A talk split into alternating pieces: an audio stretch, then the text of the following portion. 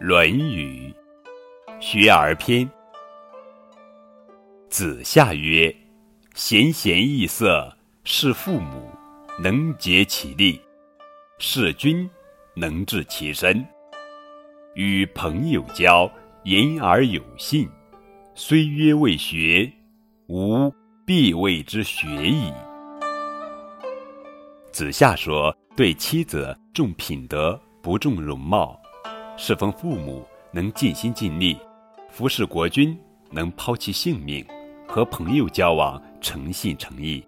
一个这样的人，即使他说自己没有读过书，我也一定认为他是有知识的人。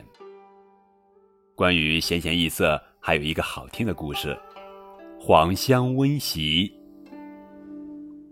黄香小时候家里生活很艰苦，九岁时母亲就去世了。黄香非常悲伤，母亲去世后，他对父亲更加关心照顾，尽量让父亲少操心。一天，黄香晚上读书时感到特别冷，捧着书卷的手冰凉冰凉的。他想，这么冷的天气，爸爸一定很冷。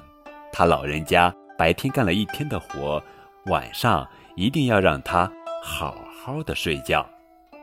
为了让父亲少挨冷受冻，他读完书便悄悄走进父亲的房里，给他铺好被子，然后脱了衣服，钻进父亲的被窝里，用自己的体温温暖了冰冷的被窝之后，才招呼父亲睡下。后来，黄香做了地方官，又为当地的老百姓做了不少好事，他孝敬父母的故事也千古流传。